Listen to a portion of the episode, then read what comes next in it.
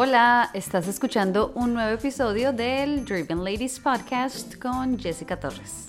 Muchas gracias por estar aquí en un nuevo episodio. Muchas gracias también a las que me escriben y me dicen que les gusta este podcast. Me encantaría saber qué tipo de temas les gustaría que tocara para próximos episodios. Em, y bueno, hoy vamos a hablar sobre qué hacer cuando estás desmotivada en tu trabajo. Y empiezo por contarles que, como ya les había dicho en el episodio pasado, el último trimestre del año, del año pasado, del 2023, estuve súper desmotivada, pero no se imaginan cuánto. Y para sumarle a esta desmotivación, mi colega con el que me repartía la mayoría de mi trabajo renunció. Su último día creo que fue, bueno, su última semana creo que fue la primera semana de noviembre.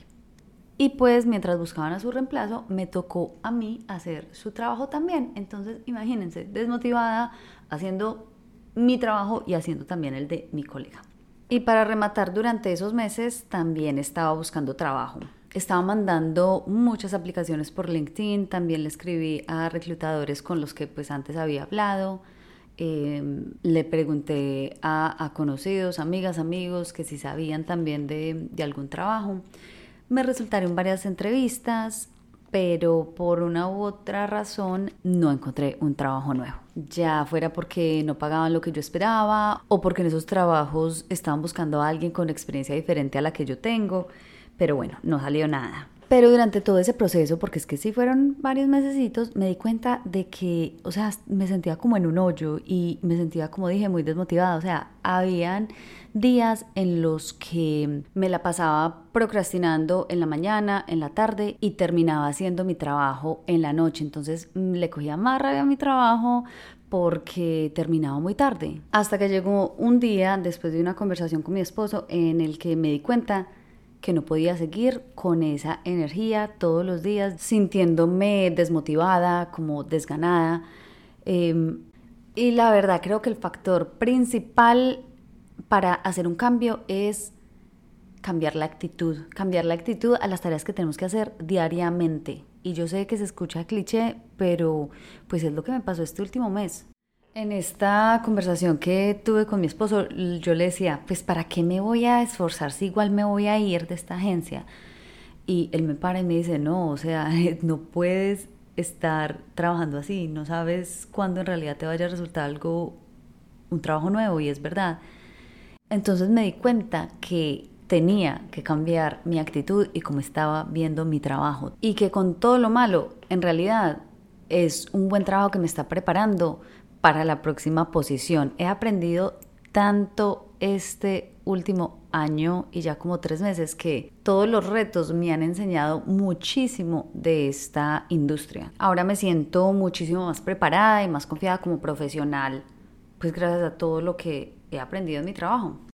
Por otro lado, también me di cuenta que para que llegue algo mejor, tengo que estar en un buen estado de ánimo en mi presente o si no siento que, o sea, de verdad, siento que como que energéticamente uno está cerrando todas las puertas y todas las oportunidades buenas si uno no está agradeciendo lo que tiene en este momento.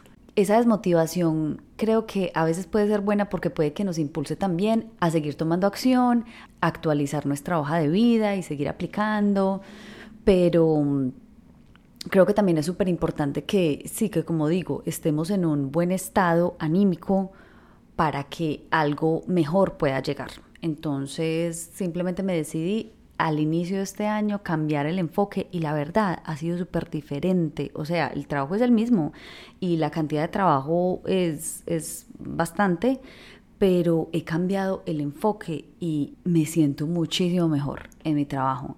Sigo aplicando, sigo buscando, pero se siente diferente porque ya no, ya no me siento como que tan desesperada. Mm, sé que una oportunidad buena va a llegar cuando tenga que llegar, pero mientras tanto me estoy enfocando en otras cosas y algo en, lo que también me doy cuenta en este momento que me estoy enfocando es en hacer buenas relaciones con la gente de la agencia en la que trabajo. Como que estoy apreciando eso, o sea, hay personas con las que no tengo muy buena relación, pero hay muchas otras con las que sí. Entonces me he enfocado y me he propuesto seguir cultivando esas relaciones. Y bueno, este cambio de actitud, siento que eso no llega por arte de magia, o sea, eso llega con acciones. Entonces, ¿qué empecé a hacer? Empecé a alzar la mano, empecé a hacerme voluntaria para tomar nuevos proyectos, empecé a tratar de dar mi 100% en las cosas que estoy haciendo, en los proyectos que estoy liderando. No esperar y, y, tirar la pelota y esperar que otras personas hagan las cosas que yo sé que yo tengo que hacer, sino que durante mi jornada laboral tengo una hojita de Excel con mi to-do list de todos los días, pongo las tareas que tengo que hacer en orden de, importancia y simplemente las hago. Y hasta que no termine esa lista, pues no termino mi jornada laboral. Aparte siento que este cambio también ha causado que mis jefes me vean de una manera diferente, que me que confíen más en mi criterio como profesional y que respeten el trabajo que estoy haciendo. Y aparte de todo esto que les he dicho, también siento que este cambio de actitud ha hecho que mi ansiedad disminuya, porque el, al final del año pasado, como sabía que no estaba haciendo todo lo que debía hacer, pues también, aparte de la desmotivación, tenía ansiedad. Y bueno, el propósito de este episodio es que si tú en este momento estás en una etapa en la que no te sientes muy motivada profesionalmente, pues que te des cuenta que no va a pasar, o sea, que no va a llegar algo así de la nada a motivarte, que tú misma tienes que cambiar tu actitud, tienes que cambiar el enfoque y de verdad tratar de ver cuáles son las cosas positivas de tu trabajo en este momento. Y así vas a abrir espacio para que llegue algo mejor y pues que en, el, en ese proceso no te sientas ni estresada ni desmotivada, que sientas que todo lo que estás aprendiendo en este momento te está ayudando a dar ese próximo paso. Y bueno, este fue el episodio de hoy. Como te dije anteriormente, eh, aprecio los mensajitos que me escriben. Si tienes alguna sugerencia para un próximo episodio, bienvenida va a ser. Así que Espero que tengan una muy buena semana. Abrazos, besos y nos vemos en la próxima. Chao.